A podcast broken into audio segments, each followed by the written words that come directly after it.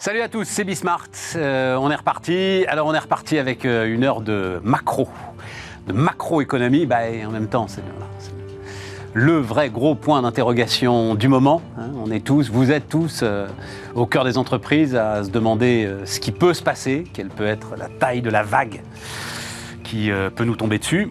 On n'aura pas forcément de réponse, mais au moins on aura des éléments de réflexion à l'issue de cette heure de débat. C'est parti.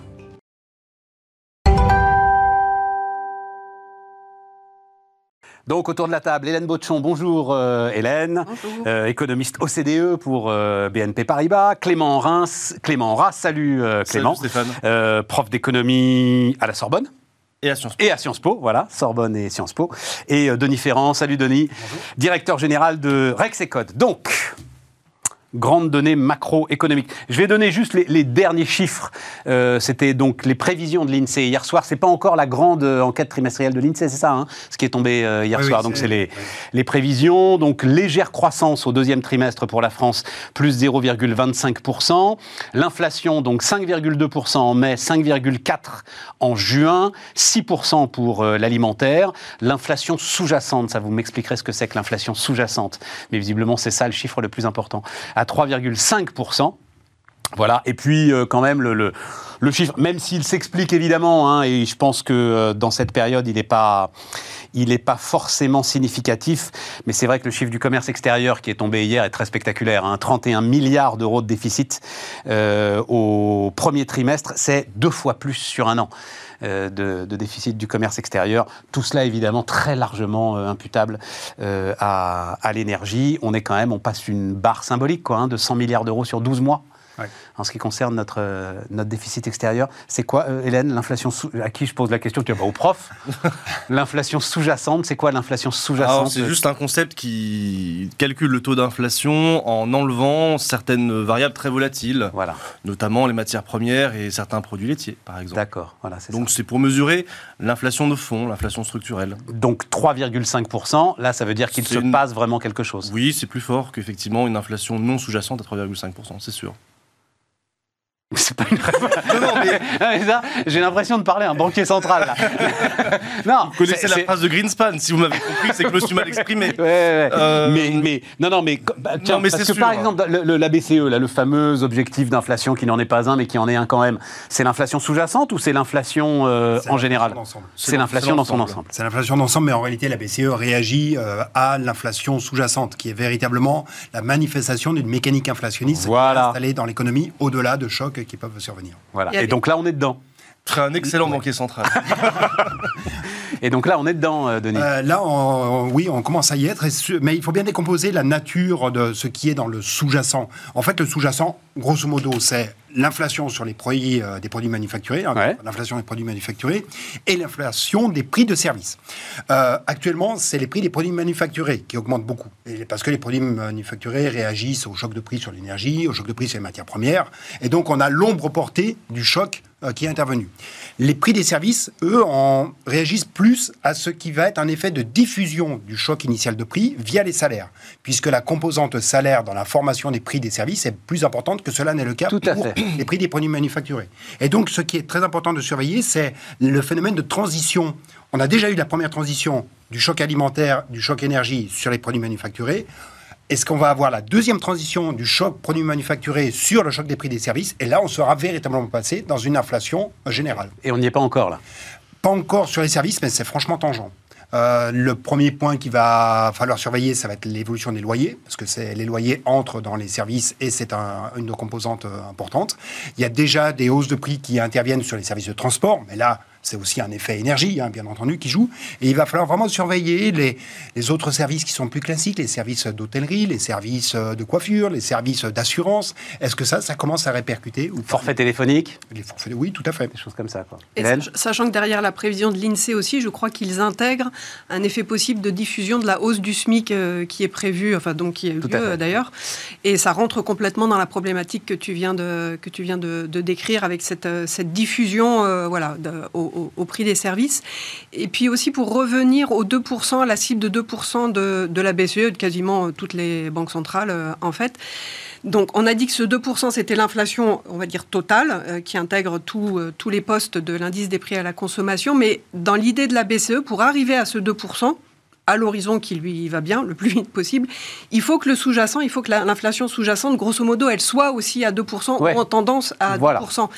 Quand on est dans un environnement normal où on n'a pas les chocs sur les matières premières qu'on a euh, aujourd'hui, mais a priori, enfin voilà, dans un environnement sans tension particulière sur le prix des matières premières, les deux indices sont très proches. Ouais. Voilà. Donc ce 2%, voilà, il, il vaut pour l'inflation totale comme pour l'inflation euh, sous-jacente. Bon, est-ce qu'on est dans cette fameuse période de stagflation Hélène? Non, On n'y est pas C'est un nom un peu affirmatif, euh, donc faut pas être affirmatif. Ah, moi j'aime bien les noms mais- affirmatifs des macroéconomistes, c'est tellement rare. Alors en fait, au moment où on se parle, stricto sensu, euh, pour moi, on n'est pas du tout en stagflation. L'inflation monte, mais le taux de chômage baisse.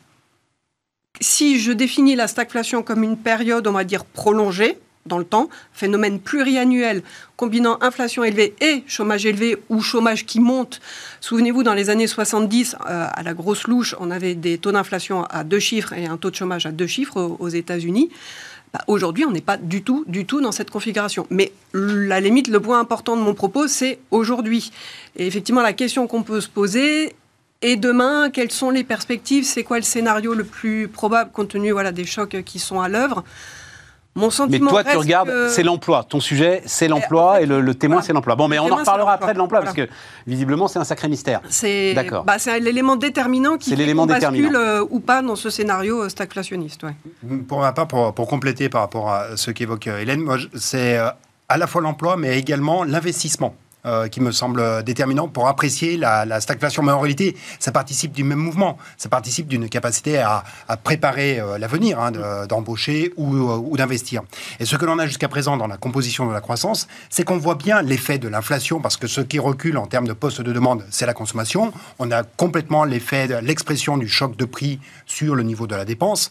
En revanche, les anticipations, mesurées au travers de l'emploi, plus 0,3 encore d'emplois au premier Ouais. trimestre en France, mesurées au travers également de l'investissement des entreprises, c'était plus 0,7 au premier trimestre, eh bien ces deux postes-là nous disent qu'il y a encore une projection de croissance.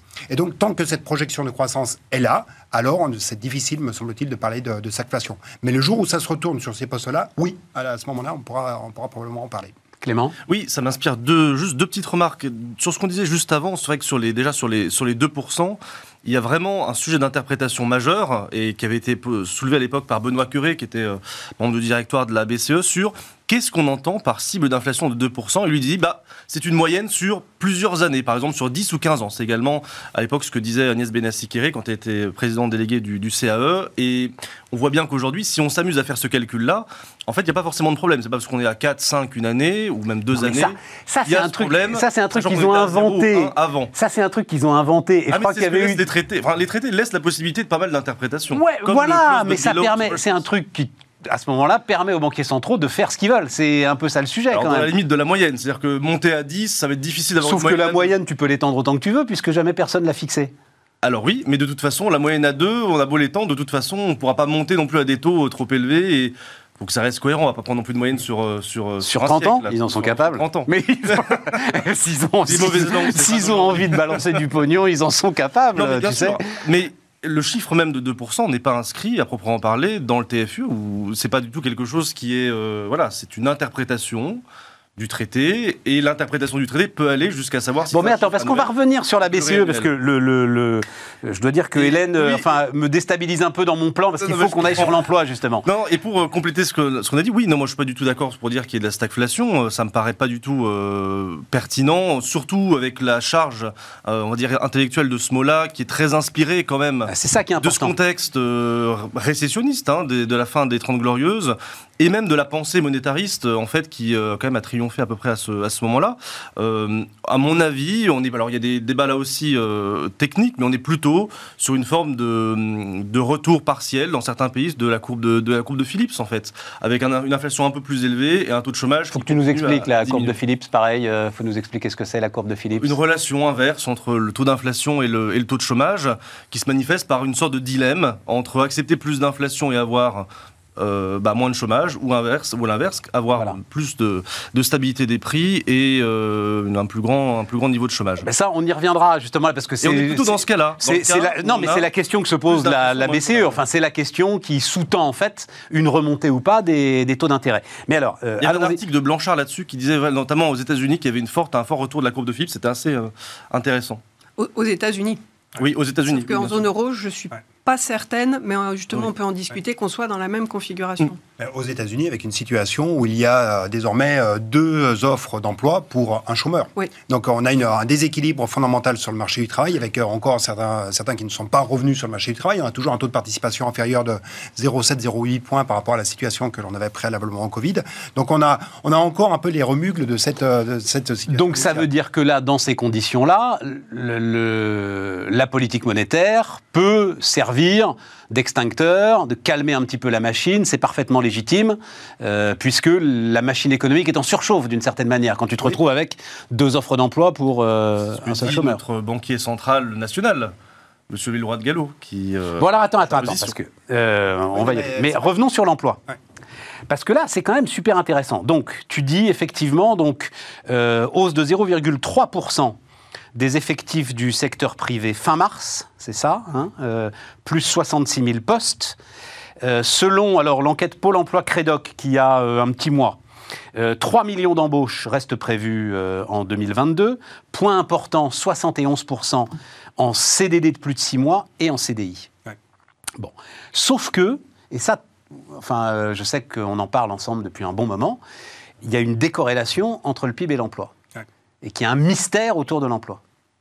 Comment est-ce que vous... Je, voyais là dans, dans les échos Eric Heyer euh, qui dit en gros il y a 500 000 postes inexpliqués, ce qui m'a fait penser presque à des embauches de précaution. C'est-à-dire il y a une telle tension sur, euh, sur les embauches, y compris en France, qu'en fait des patrons embauchent à tout prix, même s'ils savent qu'ils n'auront pas d'activité en face. Euh, Comment est-ce que tu regardes ça Ouais, c'est effectivement les pratiques de, de rétention de main-d'œuvre qui, euh, que l'on voit euh, souvent quand il y a ces situations de tension sur les embauches. Alors, déjà, pour euh, réconcilier un peu les chiffres de la macro et les chiffres de l'emploi, il faut rappeler qu'il y a quand même toujours 290 000, en tout cas, c'était en, en mars, il y a toujours 290 000 personnes en activité partielle, ce qui fait 80 000 en équivalent temps plein. Euh, C'était la, la dernière métrique dont on pouvait disposer. Et si tu enlèves les 290 000, en fait, tu te rends compte que l'évolution de la valeur ajoutée euh, du secteur marchand et l'évolution de l'emploi salarié privé, quand tu le compares à la situation pré-pandémie, elle est à peu près identique. En gros, on a Donc tu n'as plus de, de bugs entre la croissance économique et la croissance de l'emploi. voilà, t'as t'as plus de bugs ou en tout cas tu l'atténues très fortement. Tu l'atténues très fortement. Ce qui veut dire. Donc toi, ce- tu penses pas qu'il y a 500 000 postes inexpliqués? Euh, ou alors. Non, non, je te ces demande cas- pas de dire du mal de tes confrères, hein, mais euh, c'est je c'est peux- juste pour le débat, même. ça m'intéresse. Je peux quand même. non mais ce- sont ce- l'OFCE pour dire du mal. Surtout, ce que cela veut dire, c'est que euh, dans ce cas, il faut accepter. Ça veut dire qu'on est passé sur un régime où il n'y a plus de gain de productivité. Oui. Or, c'est pas la tendance fondamentale. La tendance fondamentale, c'est 0,8 points à peu près euh, sur la décennie 2010. euh, la productivité, c'est 0,8 points par an. Donc, euh, on retrouve bien, in fine, il y a 1,6 points d'emploi en surplomb. Euh, d'une certaine manière, et donc 1,6 points, on retrouve bien les, les 400 000. Donc, euh, même une fois qu'on a, même une fois qu'on a purgé de l'emploi activité partielle, on se retrouve avec euh, une disparition de l'emploi, euh, avec une disparition des gains de productivité. Donc il faut regarder comment l'économie s'est recomposée, quels sont les secteurs dans lesquels on a eu accélération d'activité, est-ce que ce sont des secteurs qui ont un plus faible niveau de productivité globale que l'ensemble, et auquel cas, eh bien, on, on a déformé la structure de l'emploi vers de, de l'activité qui génère peu au total de, de valeur ajoutée. Et ça, quand tu regardes ça, c'est Ah ta bah, euh, conclusion Ça, ça doit être ça, non? Parce qu'effectivement, c'est dans les secteurs qui ont été les plus affectés par la crise du Covid-19 qu'on a eu, euh, dès qu'il y avait, euh, comment dire, levé des confinements et des mesures de restriction de l'activité, un redémarrage hyper vigoureux Ouais. donc de l'activité dans ces secteurs-là, hôtellerie, restauration notamment, et que c'est dans ces secteurs-là notamment que le rebond de l'emploi a Ouais. été le plus fort et qui est derrière les bons chiffres. Alors 2021, sur début 2022, là j'ai pas j'ai pas en tête tout le détail sectoriel, mais l'histoire de 2021 euh, qui est aussi surprenante et pour une grande grande part liée, on va dire à à, la composition. à, la, à la composition de l'emploi et ajouter à ça beaucoup de création dans la santé et l'éducation. Et là aussi, on peut y voir un effet de, de la crise du, du Covid-19. Donc il y, a, y, a, effectivement cette, cette histoire-là. Ouais. Et il y, a, il y a également l'effet euh, quelles sont les personnes qui ont saisi les emplois. Et notamment, on a une très forte progression de l'emploi euh, des alternants, de l'emploi euh, d'apprentis qui vont être comptabilisés Tout à fait. en emploi. Tout à fait. Et donc, il faut regarder les, les statistiques de, des demandeurs d'emploi. La catégorie pour laquelle le nombre de demandeurs d'emploi a le plus baissé, ce sont les plus jeunes. Et ce sont des personnes qui n'ont peut-être pas d'ores et déjà le niveau de productivité, même si j'ai toujours du mal à associer un niveau de productivité à une personne, mais il n'y a peut-être pas le niveau de productivité qui est celui d'un employé moyen. Et donc, euh, ce sont des éléments qui poussent à la déformation de la, vers, vers un peu moins de gains de productivité dans l'immédiat. Bon, ok. Euh, Clément, tu, tu, tu, valides tout ça? non, mais je valide, non seulement je valide tout ça, mais c'est vrai qu'Éric Heyer avait déjà publié il y a quelques années euh, cette idée de rétention d'emploi, rétention d'embauche. Il avait déjà estimé, c'était au début du, du quinquennat d'Emmanuel Macron, 2017 ou 2018, dans un papier effectivement qui avait déjà un suremploi selon lui, c'est-à-dire ouais. une surembauche dans certains secteurs, et c'est vrai que ça peut euh, expliquer, expliquer cela. Après, ce qui est intéressant, bah, c'est le... intéressant parce que c'est sûr de, hein, sur la, la, discussion autour de la stagflation, c'est clé, quoi, justement. Oui, et le réflexe que tu as effectivement de dire et qu'on a tous en général de dire, bah, il y a une corrélation très forte entre le PIB et l'emploi, euh, que tous les économistes connaissent sous le nom de loi d'Okun, qu'on avait déjà évoqué ici, hein, corrélation entre, entre les deux. Bah, ça montre que dans des périodes quand même qui sont un peu particulières, comme la nôtre aujourd'hui, eh bien, l'élasticité de la demande d'emploi par rapport au PIB n'est plus du tout la même en réalité que dans des périodes où, on va dire, il n'y a pas effectivement cette déformation de la demande des entreprises sur le marché du travail. Et Enfin, voilà, je ne comprends pas cette histoire d'élasticité de, de, la demande d'emploi. Bah, c'est simplement qu'on évalue économétriquement, hein, mathématiquement, ouais. la corrélation entre la variation du PIB et la variation du taux de chômage ou du, du taux d'emploi. Et normalement, il y a une corrélation positive. Normalement. Mais l'intensité de cette corrélation positive, elle dépend des époques, des périodes, des secteurs.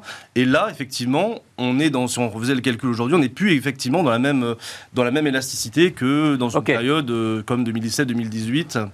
Euh, sachant que, comme euh, l'a dit Denis, je crois que ce qui est très important, et en même temps ça peut être une source de crainte, c'est de montrer que puisqu'on crée peu de valeur ajoutée avec beaucoup d'emplois, en termes de niveau de richesse et de niveau de développement, c'est quand même pas forcément extrêmement positif. Voilà, c'est ça. C'est ça Même sujet. si euh, on peut se satisfaire qu'il y ait moins de, moins de chômeurs. Pour le dire euh, brutalement, euh, il vaut mieux un ingénieur dans une usine qu'un euh, oui, serveur dans un McDonald's. Bah, la, la, valeur ajoutée créée par ces deux problème, emplois n'est pas la même. C'est le problème, euh, à mon avis, même vraiment le seul vrai de la désindustrialisation. C'est effectivement euh, la faiblesse des gains de productivité dans, les, dans le secteur tertiaire. Non, c'est ouais, vraiment pas évident. Moi, j'emploierais aussi le terme de euh, on a une croissance possiblement plus riche en emploi. Enfin, oui. quand voilà. on a de l'activité, mais ça veut dire qu'elle est moins efficace. Je vais le dire comme ça. Alors, ça veut dire que chaque emploi crée moins de richesse. Voilà. Oui, alors, et c'est vrai que ça, ça s'accompagne d'un écrasement des gains de productivité. C'est là aussi que moi, j'ai eu un effet de surprise en 2021 euh, par rapport donc, au choc récessif de 2020 je m'attendais, mais je pense que je n'étais pas la seule à attendre ça, que le rebond de l'emploi en 2021 serait limité par la recherche des entreprises pour reconstituer leur marge, leur gain de ouais. productivité, parce que ça avait été laminé quand même en partie par la, par la crise, même si c'était hyper particulier.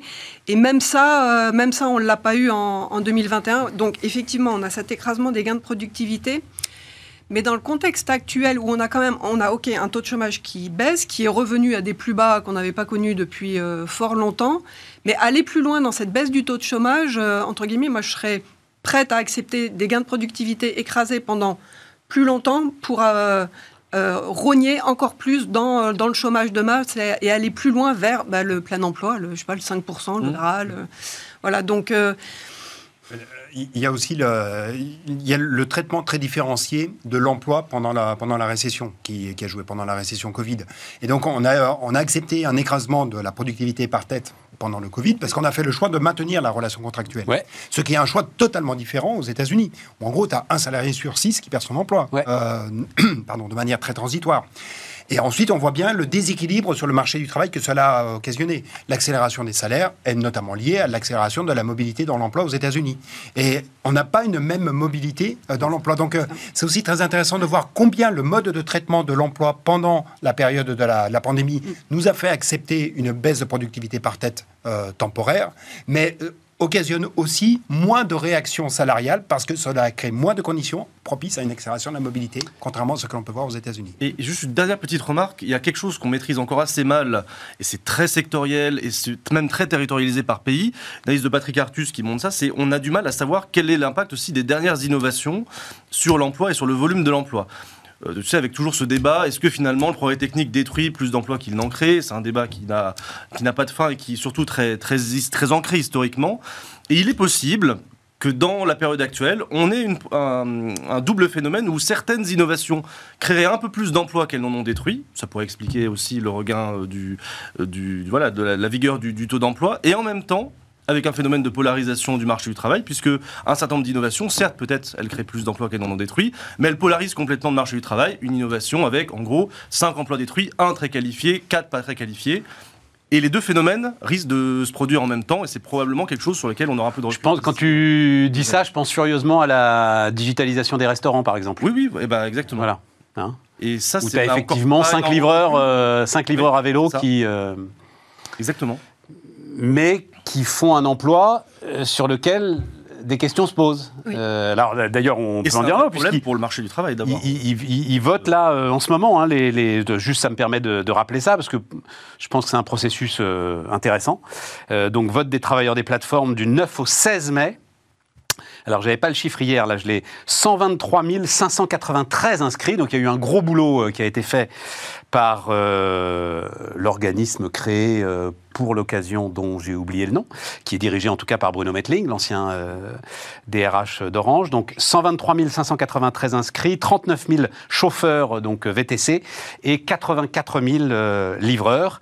Les syndicats parleront d'un succès à 5% de participation. Ouais, mais c'est le début d'un processus. Tu- euh, Enfin, je sais pas, un mot là-dessus. euh, euh, ce sera enfin, on peut faire le parallèle avec euh, ce qui s'est passé chez Amazon, euh, où, euh, pareil, c'est dans un autre contexte, bien entendu. Ah oui, non, je crois que ça n'a rien à voir, Avec la création du syndicat. Ah, bah, avec la création, oui, du, euh, d'un syndicat au sein d'Amazon. C'est évidemment pas les travailleurs de plateforme, c'est pas du tout la même relation. Ah non, ça n'a rien à voir. Mais je trouve que dans la manière dont on, dont on s'affirme aussi des mouvements, euh, justement, de- d'identification d'un type de métier, euh, c'est quelque chose qui est, qui est assez nouveau. Amazon, c'est. Enfin, alors d'abord, en plus, tu as Amazon aux États-Unis, puis Amazon en Europe, qui n'est pas du tout là. Voilà, il n'y a Bien pas sûr. de sujet avec Amazon. Enfin, il y a un sujet en ce moment de négociation salariale, mais comme il va y avoir partout un sujet de négociation salariale. Amazon aux États-Unis, bon, c'est un truc, euh, voilà, ça n'appartient qu'aux Américains, cette idée de refuser les syndicats, etc. Mais, euh, enfin, tu es dans, un, dans une relation de travail ultra classique. Ouais. Là, tu es sur la naissance. Personne dans le monde sait comment traiter, en fait, l'ensemble de ces gars. Souviens-toi, référendum euh, en Californie, euh, la Californie a l'air euh, catégorique sur l'idée que, allez, c'est des vrais travailleurs, ils ont un vrai contrat de travail, boum, et un référendum casse la volonté du... Au Royaume-Uni également. Voilà. Alors au Royaume-Uni, ils ont un, ils ont un statut hybride. voilà. Et donc, là, je trouve que nous, bons vieux Français, nous, là, pour une fois, Des condamnations. On a eu Deliveroo qui a été condamné. Et... vieille affaire. Oui, Attention, bah, alors là, pour le coup, que- le traitement Non, bien médiatique de cette histoire Deliveroo a été, c'est du n'importe quoi total. Non, mais t'as raison. Parce que c'est une histoire qui n'existe plus, en fait. Non, bien sûr, mais rien ne dit que la jurisprudence n'évolue pas dans un sens plus favorable à ces travailleurs dans les années à venir. Alors Clément, je vais te renvoyer vers une émission qu'on a faite, non, parce que le, le sujet me passionne, et donc je le dis d'un mot. Émission qu'on a faite, je vous redonnerai euh, la date. Faut toujours Le regarder su- les anciennes émissions. Exactement. Et le sujet, en fait, ce que j'apprends quand je fais ces émissions avec les experts du, du droit du travail, le sujet, c'est qu'en fait, c'est toujours des cas individuels. La jurisprudence en droit du travail, Mhm. elle est en fait quasiment inexistante ou en tout cas très très compliquée à mettre en place. On l'a vu notamment avec euh, l'histoire du barème pour les prud'hommes euh, qui n'est toujours pas terminé, toujours pas réglé, etc.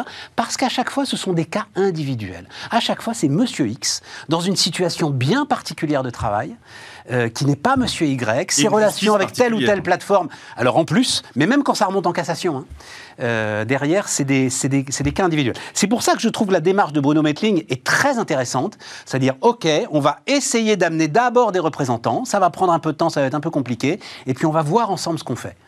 Et voilà, je, je, trouve ça remarquable, je voulais saluer ça. Et rien ne dit d'ailleurs que ça ne crée pas d'ailleurs un tout petit peu plus d'inflation euh, salariale. Ah ben, en plus, oui, oui, oui, en plus, en plus, en plus. Alors, euh, attends, parce que euh, on parlait de, hum, effectivement de ce qui s'est passé pendant le Covid. Ça, c'est encore un chiffre, et ça, Denis, tu suis ça de, de très très près. Donc, il manque, là encore, hein, pardon pour le terme, 40 000 défaillances d'entreprises. Donc ça, c'est le cabinet Asterès qui euh, nous dit ça, qui fait autorité sur, euh, sur la question.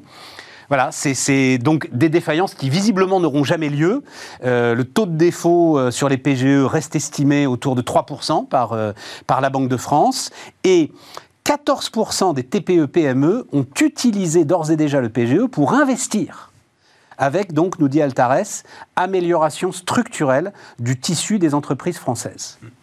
Oui, avec. Euh, alors, euh, on, on, a des chiffres qui sont encore euh, bien plus sombres. Si on faisait une relation très basique du nombre de défaillances avec euh, l'évolution du PIB, en fait, euh, on aurait dû être plutôt à 120 000 défaillances en ah, plus carrément sur les deux années 2020-2021. Ouais. Mais bon, là, c'est avec une relation économétrique hyper basique. Oui, parce qu'il faut quand même que tu inclues les dizaines de milliards qui ont été injectés. Bien voilà. entendu. Ouais, c'est ça. C'est là toute la différence. Et c'est pour ça qu'il faut en venir justement sur la, ce qui a été déployé pour pouvoir passer sur, sur, sur ce choc. Mais quand tu fais moins 8 de, de PIB, enfin, ou c'est moins 7, je me souviens plus la, la dernière Moins 8, évaluation. moins 8. Mais Moins 8 et moins 6 euh, pour voilà. l'année d'après. Et normalement, tu aurais dû avoir un effondrement, et un effondrement du, du corps économique. Ces PGE, alors 14% des, des entreprises ont utilisé le PGE pour investir, mais ce que l'on ne mesure pas, c'est les entreprises qui ont, qui ont maintenu leur projet d'investissement Ouais. parce qu'elles n'avaient pas le problème de trésorerie. Ouais. Et ce qui est tout à fait spectaculaire sur la période actuelle, c'est de voir le niveau de l'investissement euh, par rapport au PIB supérieur à ce qu'il était euh, en 2019. Normalement, quand tu passes dans des périodes de récession aussi violentes, ce que tu coupes en premier, c'est l'investissement.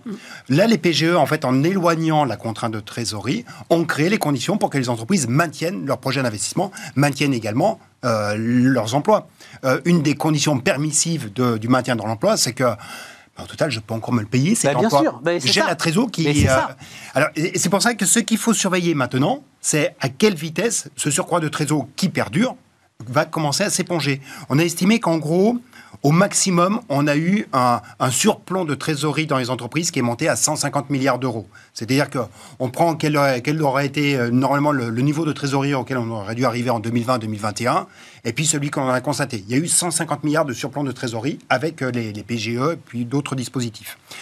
Là, on est, en- on est redescendu à 120 milliards. Donc, euh, il y a encore une trésor qui est, qui est abondante. Mais ce qui va vraiment falloir surveiller, me semble-t-il, c'est l'évolution de, cette, euh, de ce surplomb, parce que bah, il est consommé quand même dans les remboursements de PGE, consommé aussi dans les augmentations de coûts. Oui, voilà, c'est ça. C'est-à-dire que c'est aussi ce qui a permis de freiner l'effet inflationniste de la hausse de l'énergie et de la hausse des matières premières pendant, euh, pendant quelques mois. Voilà, c'était rendu supportable. C'était supportable parce Et que maintenant, ça ne l'est plus. euh, enfin, Oui. ou en tout cas, les entreprises ont choisi Bah, ça de ne passer plus. les hausses de prix parce qu'elles se rendent compte que leurs clients sont dans la même situation et commencent à les accepter. ça ne l'est plus. Voilà, ce qui fait que ce qui fait que ça peut, on peut supporter encore ce choc, c'est si on arrive à transmettre le, à transmettre le prix. C'est bien toute la question désormais de regarder quelles vont être les entreprises qui vont accumuler de la trésorerie et quelles vont être celles qui vont en perdre. Parce que là, on, va, on est en train de basculer dans un jeu euh, à somme nulle avec du déséquilibre qui va être très important entre les entreprises. Hélène, cette question de. Voilà. Enfin, non, mais on a tellement parlé de cette vague qui ne viendra pas. euh, de de- d'entreprises. Alors peut-être y a-t-il un certain nombre de ces fameux zombies euh, au milieu de ces entreprises, mais sans doute pas parce qu'elles. Non, oui, voilà, c'est ça, Clément, tu. Bah, la plupart des Elle serait déjà tombée, là, hein. consensuelles sur l'idée Ouais, qu'il n'y a hein. pas tant d'entreprises zombies que cela, et surtout, euh, ni à cause des PGE, ni à, ni à cause du quantitative easing. Finalement, ça n'a, bah voilà, que ce soit la, la DG Trésor ou d'autres, ils sont à peu près raccords tous pour dire qu'il n'y a pas tellement d'entreprises zombies, non? Non, non, c'est sûr. Et le fait est que dans ces défaillances euh, évitées, ça boucle aussi avec notre thématique sur l'emploi et de la résistance de l'emploi. Exactement. Ça a aidé à préserver, voire peut-être à en créer euh. Exactement. Je, et je trouve qu'on voit en fait à nouveau toute l'efficacité bah, des mesures d'urgence qui ont été euh, déployées pendant, pendant la crise et que, que Denis a, a, a réévoqué. Il y a, il y a eu vraiment un, un ensemble de mesures qui a permis d'amortir assez considérablement le choc sur le, sur le, corps, euh, sur le corps économique. Et aujourd'hui, on en voit encore en fait les effets, euh, les effets positifs. Et sur la trésorerie, effectivement, c'est super intéressant. Enfin, le chiffre que tu cites de ce surplomb de trésorerie qui, que je ne connaissais pas et qui s'avère très important, alors qu'en même temps, l'enquête euh, Rexecode AFTE montre que, au contraire, les entreprises se montrent sensiblement à- plus inquiètes sur justement l'évolution de leur trésorerie. Donc voilà, voir dans quelle mesure euh, ce matelas entre guillemets d'épargne du, enfin de trésorerie du côté des entreprises, euh, voilà, va, va être consommé euh, vite ou pas. Mm. Et sur la transmission, oui, des, des hausses de coûts. Dans les prix de vente, dans les prix de consommation, en fait, on, on est en plein dedans, hein, parce qu'il y a déjà des entreprises qui, on le voit dans les indices dont on, Tout à fait. on dispose, euh, on voit qu'il y a un peu plus de, pardonnez-moi le terme, de pricing power euh, du côté des entreprises. On est dans un contexte quand même hyper particulier et, euh, bon, et, et les un certain nombre d'entreprises sont en capacité de répercuter ces hausses de coûts dans leur, euh, dans leur fait. prix de vente. Tout à fait. Mais il a fallu le faire. Juste, je me permets, parce que le, le- le- j'ai la chance de discuter avec un certain nombre de directeurs de pricing de manière totalement confidentielle. Mais ce qui a été très intéressant, c'est que c'est arrivé, donc ce- ce- cette flambée inflationniste est arrivée au moment aussi où on était dans une panique générale de chaîne de valeur et de relations clients-fournisseurs. Et donc pour les entreprises, il y avait sujet de j'aimerais bien passer une hausse quand même, mais en même temps, si lui, il prend mal, si ça me déstabilise et si ça complexifie encore plus la tâche de mes commerciaux ou euh, de mes acheteurs, je vais attendre un peu. Donc, chacun se regardait un petit peu euh, sur le fait de savoir t'en es où toi, t'en es où toi? Là. Et donc, on est effectivement à un moment sur un mouvement qui est forcément un mouvement un peu généralisé de ces hausses, notamment dans le B2B. hein. tout ce qui est dans, le B2B, le B2C étant encore un, autre problème. Mais euh, c'est ça qui rend la, configuration très, très intéressante.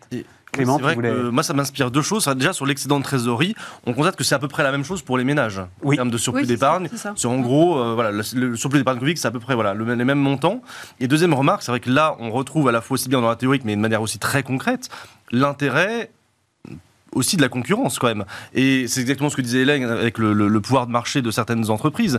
Euh, on entend souvent, parce que c'est quand même une personnalité médiatique, Michel Édouard, Jean, Michel Leclerc qui vient sur les plateaux télé en disant Eh, nous on est dans un contexte très concurrentiel, on essaie de tout faire pour pas passer les hausses de prix, etc. Mais on voit bien quand même que l'un des, des déterminants majeurs pour les entreprises pour savoir si elles euh, fixent les prix euh, voilà, un peu plus haut, etc., c'est quand même le degré de concurrence sur le- leur marché. Et je suis, comment dire, j'attends avec impatience de voir à quel point les entreprises s'entendent, entre guillemets, indirectement pour passer ensemble les hausses de prix ou, au contraire, euh, faire des pressions plus ou moins En- fortes, en- dans- en- enfin, secteur par secteur. En termes de cartel, je crois pas, euh, Clément. Ah non, non, c'est pour ça que je dis en revanche, non, non, bien sûr. dans la chaîne, le- dans Non, la non, chaîne de valeur, tu vois. entre guillemets, hein, voilà, c'est voilà, voilà. ce- Dans, dans- dans la chaîne de valeur. Euh, J'ajouterais quand même un point pour, pour bien distinguer les, les deux éléments entre euh, le surplomb de trésorerie et des entreprises et la surépargne des ménages. Ce sont quand même deux phénomènes qui sont très différents. C'est le même Oui, montant, mais d'un côté, du côté des ménages, c'est dans le patrimoine, c'est à l'actif du patrimoine des ménages. Le surplomb de trésorerie, c'est à la fois de l'actif pour les entreprises, mais c'est aussi du passif, parce que ce surplomb de trésorerie a été formé par, euh, de, Par un par de la PGE. dette. Oui, Donc c'est- euh, c'est quand même pas tout à fait la même chose. Et d'ailleurs, euh, quand, il, euh, quand on parle là d'un nouveau PGE résilience, tu penses que ce serait euh, nécessaire euh? Bah, C'est surtout que ça ne peut plus être la même chose que ce que l'on a déployé pendant la pandémie. Pendant la pandémie, c'était une mesure qui se voulait générale. Là, on est en train de passer dans le moment où il va falloir faire un peu comme la même, chose, la même chose que pour les ménages. Ouais. Pour le coup, où on se dit que la mesure à 18 centimes, c'est une mesure qui n'a aucun sens, il faut faire de la discrimination. Bah, les mesures en faveur du renforcement de la situation financière des entreprises, pareil, elles doivent être euh, appréciées au cas par cas. Parce qu'on va être dans des situations où il y aura des entreprises qui sont price makers et d'autres qui sont price takers, donc certaines qui, qui passent, qui sont en capacité de prendre, de passer les hausses de prix et d'autres qui les, qui les prennent, qui les subissent. Et donc, il va falloir bien distinguer euh, entre ces, ces catégories d'entreprises désormais. Bon, mais euh, on va marquer une pause, là ou là. On aurait dû la marquer d'ailleurs de- depuis un petit moment. Non, non, mais à la fin de cette discussion passionnante, euh, en fait, on n'est pas foutu. Ma première question, stagflation, ça voulait dire globalement, on est, on est bien dedans. Je crois que c'est inventé dans les années 60, euh, stagflation en Angleterre, c'est ça, hein, où euh, ils étaient vraiment au fond du trou. J'avais ça en tête quand euh, Le mot avait émergé. euh, Je crois. oui, Euh, début des années 70 euh, en Grande-Bretagne, quand euh, le FMI tapait à la porte, etc. Et tout. Donc là, non, voilà. c'est, euh, on est sur une situation qui vous semble solide, des entreprises qui investissent, euh, une trésorerie qui est là et des emplois qui correspondent à une activité. Bon, c'est pas mal. On marque une pause.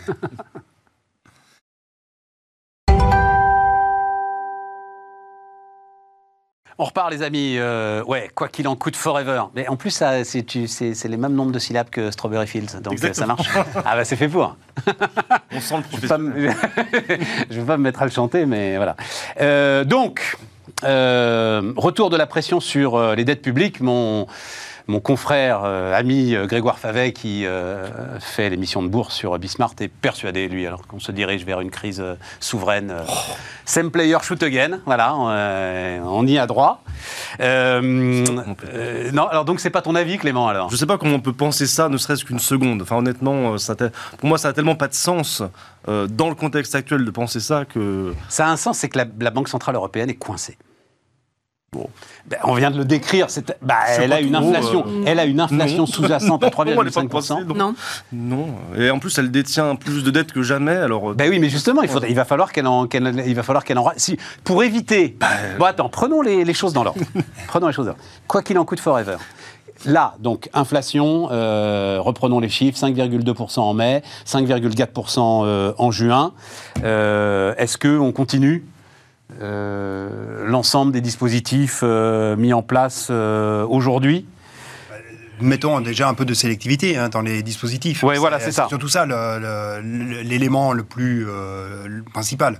Parce qu'on on a, c'est surtout, c'est pas tant le quoi qu'il en coûte, c'est que d'imaginer où, euh, où on arrose. Si on fait un arrosage qui est indiscriminé, euh, bah, il y en a certains qui n'ont pas besoin de recevoir de l'eau. Dieu sait qu'il en manque en ce moment.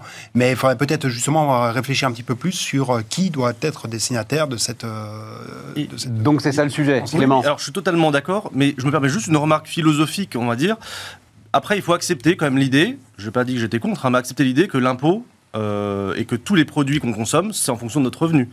Parce que finalement, faire une discrimination euh, sur le prix de l'essence entre les riches et les pauvres, c'est considérer qu'on doit payer progressivement tout ce qu'on consomme en fonction de notre niveau de, de revenu. Et c'est une question philosophique, parce que c'est pas le cas actuellement. Le principe des impôts, comme la TVA, c'est Non, parce que là, niveau de tu arrives. revenu, Alors, sur les. Attends, on paye, parce la que même- on paye le produit le même prix. C'est un. Si on commence à payer le produit de manière différente parce qu'on a un niveau de revenu plus ou moins élevé, indirectement, hein, Non, Clément, c'est toi qui me l'as expliqué en plus. L'essence, c'est très particulier parce que c'est cette fameuse élasticité de la demande. C'est-à-dire, l'essence, t'as pas le choix. Ah non, mais bien Tu sûr. vois, tu as des tas de, des tas de produits, euh, effectivement, où tu Bien as le choix de les consommer ou pas. L'essence, enfin pour un certain nombre euh, de, de- de nos concitoyens, Oui. c'est pas élastique. Voilà, mais ça tu n'as pas, le choix. Le fait ah bah que si, ça change. Non, mais d'accord, mais ça veut dire. Mais il faut. Mais je dis pas que j'étais contre. Je pense qu'il faut le cibler. Et c'est pour ça que je pense qu'effectivement la mesure de baisse de la TVA est moins efficace que les chèques Ah énergie. bah, on est tout à fait d'accord. Mais il faut juste accepter le principe que quand on a une- un revenu, euh, par exemple, de classe moyenne supérieure, on va payer finalement l'essence plus cher que quelqu'un qui a Ouais. moins de revenus. Ouais. C'est une question voilà, de, de Ouais. principe, de philosophie, en disant, bah, finalement, pourquoi on n'étendrait pas ce principe également sur les produits de première nécessité, où l'élasticité n'est pas plus forte? Voilà. Et donc, tu, ferais, tu pourrais faire une forme de TVA liée au revenu. Mais oui, pourquoi pas faire ça sur la CSG aussi enfin, on peut, voilà, Après, il y a un vrai débat, mais c'est plus euh, l'acceptation politique de ça. Intéressant. Mais, euh, je comprends. Parce que sur la TVA, si elle baisse pour tout le monde, ça bénéficie même à des personnes qui n'ont pas besoin d'être. euh, Ah bah, tu remplis l'essence de la Ferrari Ouais, donc comme celle de la ZX. Il ne faut euh, pas en ça. passer par une mesure de baisse de TVA, mais comme euh, vous le disiez, plutôt par des chèques euh, énergie, euh, Oui, inflation, alimentaire. euh. Oui, mais ça lui pose un problème parce que c'est une redistribution supplémentaire, euh, non, on va faire croire que je suis contre la, la redistribution. pas du tout. Non, non, c'est simplement, il faut avoir conscience qu'on arrive progressivement à cette idée que bah, sur un certain nombre de biens, on va pas payer le même prix en fonction de notre niveau de revenu. Bah, Et c'est ouais. un changement un petit peu quand même de la philosophie de la. Non, mais c'est juste, j'ouvre une toute petite parenthèse, c'est un, un slogan que j'ai trouvé hier dans le débat d'hier pour euh, Bismart, c'est Bismart, tu trouves toujours plus libéral que toi. Donc voilà. je- Parce que non, le, le fait est que là, on est quand même confronté à, à, on va dire, un, voire plusieurs chocs de nature très particulière, dont on, enfin, qui sont pas si ponctuels que ça, si je les englobe dans la transition énergétique et euh, les, enfin, tous les enjeux que ça draine et le renchérissement d'un certain nombre de produits. Et face à cette transition énergétique, c'est juste évident, me semble-t-il, qu'il faut euh, aider les personnes qui, euh, comment dire, qui sont confrontées au- à un coût particulièrement élevé dans cette transition énergétique. Donc, quitte, oui, à faire une sorte de discrimination et à tordre un peu peut-être la. Ah oui, la- non, mais moi, je suis favorable, hein. Mais ça veut dire, Hélène, c'est un chèque, comme tu l'as dit très justement, c'est un chèque énergie pour forever. T'en sortiras pas. C'est-à-dire, les prix, Non. les prix de l'énergie Si, si, ne on en- redescendront plus. Il faut quand même qu'à un moment, on en soit conscient. Euh, les prix du pétrole sont censés, enfin quand on se sera débarrassé du pétrole, euh, ça sera plus un sujet logiquement. Quand on sera totalement tu crois décarboné, sérieusement que... ah bah il faut. Pas- Non, non, mais il faut, mais... C'est le, cœur- qui parle, mais euh, euh, il faut se décarboner. Donc, euh, Non, non, mais parlons notre là des- aujourd'hui au prix du Parlons d'un avenir prévisible dans les 5 ans qui viennent. Voilà, on sera Ah sans bah, doute dans les plus 5 près. ans qui viennent, on va commencer à se, dé- à se décarboner Et les pressions venant de la demande sur les prix du pétrole, j'ose espérer, j'ai zéro certitude, j'ose espérer qu'elles auront diminué à l'horizon de 5 ans. Et me semble-t-il, il le faut. Si on veut réussir la décarbonation, euh, il faut effectivement qu'on se désaccoutume, qu'on consomme. Oui, Hélène, mais il le faut, ça veut rien dire. Il le faut. Ou alors, tu es dans la logique Euh. Jancovici, un espèce de gouvernement autoritaire euh, Non, non, non. qui euh, bah, prend des que- décisions radicales. Ou alors, il le faut, il le faut, oui, il le Bah, faut, mais ça, ça, se passe passe pas. Quoi. par de l'accompagnement pour euh, que les plus modestes voilà, puissent encaisser le, le choc et par de l'investissement, parce que je crois que tout à l'heure, Denis, tu l'as évoqué. L'investissement aussi est une manière de répondre au choc inf- inf- inflationniste auquel on est confronté euh, aujourd'hui. Denis, Euh, Sur l'énergie, ce, euh, ce que je trouve très intéressant, c'est l'évolution du débat autour du peak oil euh, sur, le, sur le pétrole. C'est-à-dire que pendant très longtemps, le peak oil, donc le, sommet de production, il était atteint en fonction de contraintes d'offres. C'est-à-dire qu'on ne trouvait plus les gisements, on n'avait plus les investissements, et donc on ne pouvait plus extraire autant de pétrole dont on a besoin. Désormais, la question du peak oil est une question de demande. La- L'atteinte du maximum de consommation résulte beaucoup plus de choix de demande que de contraintes de production. La question, c'est à quelle vitesse vont s'adapter dans ce offre et demande. Un des enjeux que l'on a actuellement, c'est à quel moment fait-on véritablement redémarrer les investissements pétroliers? Parce que même si on a passé, même si on est déjà au peak oil du point de vue de la demande, il n'empêche qu'on reste encore pendant les cinq prochaines années avec une demande qui va décroître, mais qui risque de décroître peut-être euh, moins vite que ne le va le faire sais rien, moi, si elle Va- va décroître. le- Regarde ce qui se passe sur... le- Parce que mais- la première des énergies qui a été euh, sous le... Enfin, la- oui, la première des énergies qui a été... euh, euh, dont on a fait la disparition une priorité, c'est le charbon. On n'a jamais consommé autant de charbon sur la planète. T'es- pas un pic euh, coal. Euh, donc, enfin, tu vois, c'est... Mais, mais ce qui compte, c'est vraiment les évolutions relatives. Alors, oui, mais tu fais quel- des plans sur la comète. Oui, mais, non, mais quel progresse ou quel recul La contrainte que l'on a devant nous, c'est que même si, euh, même si elle recule, la demande, elle n'aura pas en face d'elle une, de- une offre qui croîtra de manière suffisamment rapide. On a fait moins 35% d'investissement d'exploration pétrolière. Parce que là, pour le coup, il y a un poste d'investissement qui a fortement reculé, c'est l'exploration pétrolière, moins 35%. Et est-ce en qu'il faut, 2020 alors est-ce qu'il faut taxer Total justement. Comme il dépense, comme il a fait, euh, comme il a fait, je crois que c'est 9 milliards, oui c'est ça, 9 milliards de dollars de bénéfices trimestriels. Qu'effectivement, il fait plus de- d'exploration, euh, production, Ouais. puisqu'il switch sur, euh, Et- et sur les peut- énergies et qui ne renouvelables. peut pas le financer parce qu'il y a la, la taxonomie qui passe par là aussi. est-ce qu'il faut, le- est-ce qu'il faut le taxer? Est-ce qu'il faut un impôt exceptionnel sur euh, euh, les Total, compagnies je- pétrolières et les compagnies d'énergie? Je trouve que Total a la réponse qui est, euh, qui est assez intelligente de sa part, qui est de dire c'est moi qui fais le rabais sur le prix. Je baisse de 10 centimes, Ouais, euh, je baisse ouais, de 10 centimes le prix parce qu'il sait très bien, sinon euh, c'est la D'accord. qui, lui arrive. Et donc il Il essaie. va avoir de- le beurre et l'argent du beurre, à mon avis, mais enfin Il- bon. Il va avoir les deux. C'est pas impossible. En tout cas, on voit que les Italiens le font déjà. Je crois que c'est euh, les Italiens ont mis en place une taxation euh, sur, Ouais. euh, sur les entreprises énergétiques. Les Espagnols Euh, ont essayé, ouais. Iberdrola leur a dit si vous le faites, on n'investit plus. Ouais. Donc ils réfléchissent. Clément, tu as une, euh, Déjà, une opinion là-dessus C'est beaucoup, Je- hein, je- 9 milliards. oui, bien non, sûr. non, 9 milliards de bénéfices, juste pour dire, euh, euh, l'année l'année 2021, c'était 18 milliards, la totalité du bénéfice Oui, de ça. Total, et c'était déjà une année exceptionnelle. Une année exceptionnelle. Là, ils font 9 milliards sur un trimestre. hein. Alors, Ça va devenir Google, leur les truc. hein. impôts, euh, bon, je ne sais pas si les impôts exceptionnels restent souvent exceptionnels. C'est-à-dire qu'on a une tendance, comme Ah, nous, ça, à les durabiliser déjà. Raison, Donc, général, si on crée un impôt comme ça, à mon avis, il ne va pas partir. euh, voilà. Et non, je crois que pour le coup, il y a déjà suffisamment d'impôts. Je ne veux pas passer pour un libéral, euh, Stéphane. Bon, mais alors, ça nous ramène euh, donc euh, chèque euh, énergie pour un moment, chèque alimentaire aussi, hein, pour euh, essayer de, C'est dans les idées de la loi pouvoir d'achat, mais on De lisser la ce cour. qu'elle contiendra. Ça veut dire que, euh, c'est pour ça, quoi qu'il en coûte forever, le, comment il s'appelle le, le rapporteur du budget, là, euh, Laurent Saint-Martin, dit il reste malgré tout possible de diminuer le déficit par rapport à 2021, sachant qu'on était à 6,5% de déficit en 2021.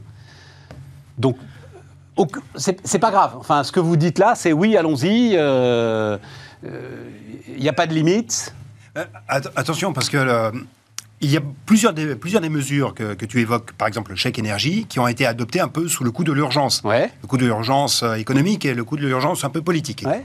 Euh, maintenant, on a peut-être un petit peu plus le temps pour réfléchir, pour mettre des choses intelligentes. Et me Oui, enfin, ça te coûtera quand même des Bah, dizaines de milliards. Oui, euh, oui mais, mais sauf que tu le, tu le fais d'une manière qui, est, qui fait beaucoup plus de sens économiquement. Si tu, mets, si tu joues sur l'indemnité déficit. kilométrique. Ah oui, c'est c'est du déficit. Et surtout, ce que j'aimerais bien voir. Et en plus, c'est du déficit euh, totalement euh, stérile. C'est-à-dire, c'est du déficit qui ne crée aucune richesse en face. hein. Ah oui. Non, c'est- Ah, ça corrige si, il Non, oui, tout à pas fait. il- Ça préserve le pouvoir d'achat, ça préserve peut-être un peu la consommation trésorerie des des ménages. Oui, c'est. D'accord. C'est- Si, c'est utile. Euh, En tout cas, ce que j'aimerais bien voir dans l'hypothèse de Laurent Saint-Martin, euh, peut-être qu'on peut faire euh, 5%, mais dans ce cas, Non, on non, peut non, non, peut-être 5% c'est fini. Mais- Il Ouais, espère faire au mieux 6,5.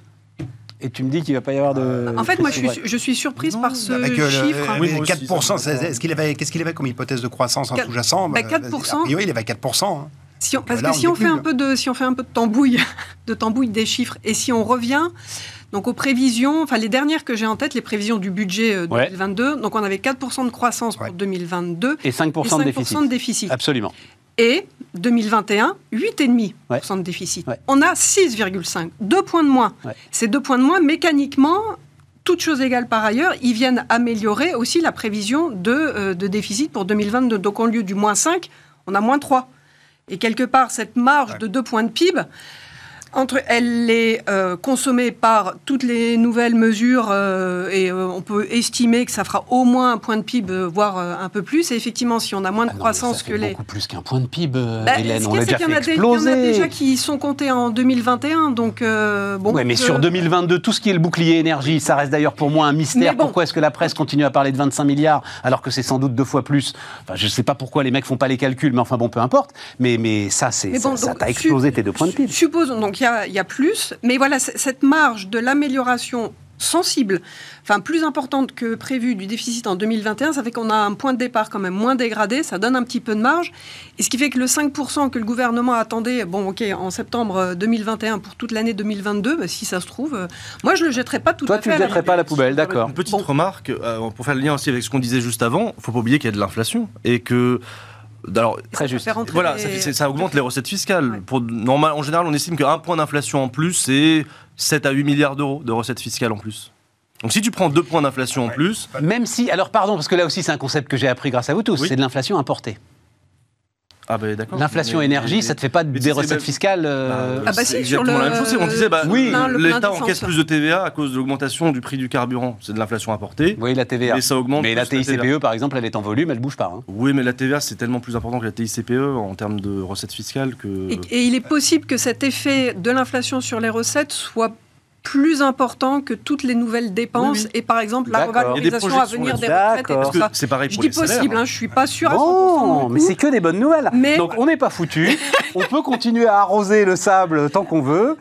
On peut mettre un peu de dit que- Vas-y, Denis, vas-y, vas-y, mets un petit bémol. Il y, a, il y a quand même euh, aussi des, des éléments avec l'inflation. C'est pas, euh, c'est pas l'alpha et l'oméga. On sait que ça érode la valeur de la dette Bien sûr. ancienne également. Donc ça, c'est très positif. N'oublions pas quand même que, en comme on a parlé des inégalités tout à l'heure, n'oublions pas que ceux qui sont endettés, et là je regarde pas seulement l'État, mais je regarde les, les- les ménages, ceux qui sont endettés, ce sont les plus riches. Euh, en gros, tu as un quart des, des personnes qui sont dans le premier quartile de revenus qui ont de la dette. Euh, c'est 70% de ceux qui sont dans le quartile de revenus le plus élevé qui ont de la dette. Donc l'érosion de la valeur de la dette, c'est les plus riches qui en profitent. Et puis un Mais il y a le autre patrimoine aussi. Je sais pas Mais- quel est l'effet qu'il emporte. Il y a le Ça érode complètement le patrimoine. Non, et puis moi, c'est la dette publique qui m'intéresse. Bah alors sur la dette publique, c'est celle-là qui justement, m'intéresse. euh, alors il y, a, il y a quand même toute une partie qui est la dette euh, indexée sur l'inflation. Et ça représente, euh, c'est en gros 10% de l'encours de la dette qui est indexée sur l'inflation. Et en plus, elle est indexée sur l'inflation non pas française. En gros, euh, tu en as, as un tiers qui est indexé sur la dette euh, sur l'inflation française, mais tu en as deux tiers qui est indexé sur l'inflation de la zone euro. Et on a trois points d'écart entre, euh, entre l'inflation France et l'inflation zone euro, du fait notamment de nos chèques énergie. On a, on a trois points d'écart. Et donc, on, avec cette augmentation, euh, avec ce passage à 7,5, contrairement à, à 2,5 que, que l'on avait auparavant, ben, on peut estimer que ça va nous faire 12 milliards en plus de, de charges de, charges de la dette par rapport à ce qui pouvait être prévu en, en 2021. Pour 2022. hein. Sur la seule dette indexée sur l'inflation. Ouais, ouais, ouais, ouais. 12 milliards, c'est fa- et c'est ça, 12 milliards de charges sur la seule dette Ouais, indexée sur l'inflation, sur les indexée. 10%. Mais déjà en, en 2021, les charges de la Ça dette aussi, ont ça augmenté. mange du une partie quand même de ton... Ouais, ça mange une partie, non, ça c'est sûr, mais après je pense à l'effet euh, dénominateur si on. alors, mais c'est juste à, à un instant T, ça marche à un instant T. On n'a peut-être pas beaucoup de croissance en volume, mais on- si on a beaucoup d'inflation, ça nous fait du PIB nominal. Et plus on a du PIB nominal, plus ça nous réduit, en apparence, hein, euh, les ratios euh, de déficit budgétaire et, et de dette publique. Je ne dis pas qu'il faut euh, rien faire, hein, mais en, en 2022, si ça se trouve, ces effets-là pourraient jouer pas trop défavorablement. Allez, je ne veux pas me montrer trop Alors, optimiste, sans, mais être bon. trop, sans être trop techno, il faut quand même faire attention à un point, c'est qu'on a peut-être beaucoup d'inflation dans les prix à la consommation, on en a moins sur le prix du PIB. sur le prix du PIB. Précisément pour la raison que tu évoquais. Inflation Les termes de importée. l'échange. Voilà. Inflation importée. Tout à fait. Les termes de l'échange fait que le prix de... En fait, euh, c'est le revenu général de ton économie qui est amputé à hauteur de la dégradation des termes de l'échange. En gros, la dégradation des termes de l'échange, c'est deux points de PIB en moins.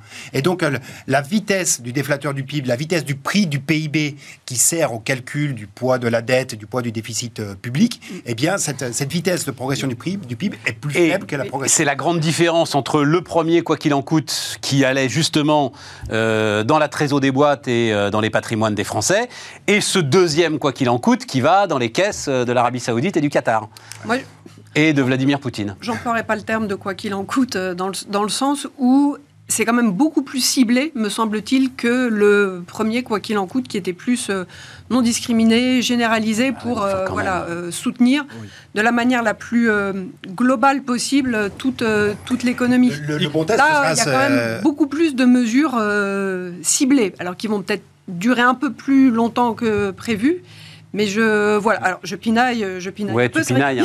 Et, et- Tu pinailles, hein, parce que la seule différence, c'est le chômage partiel, en fait. euh, Mais sinon, euh, Et non, non, il y a pinailles. moins de quoi qu'il en coûte du point de vue monétaire, parce qu'on n'en parle pas pour l'instant, mais c'est vrai que la politique monétaire, a priori, elle est un peu moins. Alors, justement, d'où... C'est quand euh, même l'autre- C'est quand même l'autre jambe du. Ben voilà, mais d'où Voilà. ce, d'où ce, ce problème? Donc, le, le retour de nos fameux spreads, hein, les écarts de taux entre les différents pays de la zone euro, ça commence à se tendre quand même euh, assez, de manière assez intéressante. Je crois que c'est 200 points de base entre euh, l'Allemagne et l'Italie.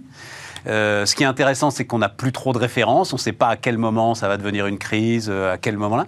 Mais on a un sujet, sachant donc tout ce qu'on vient de se dire là, que la Banque Centrale Européenne doit légitimement quand même remonter ses taux d'intérêt là maintenant.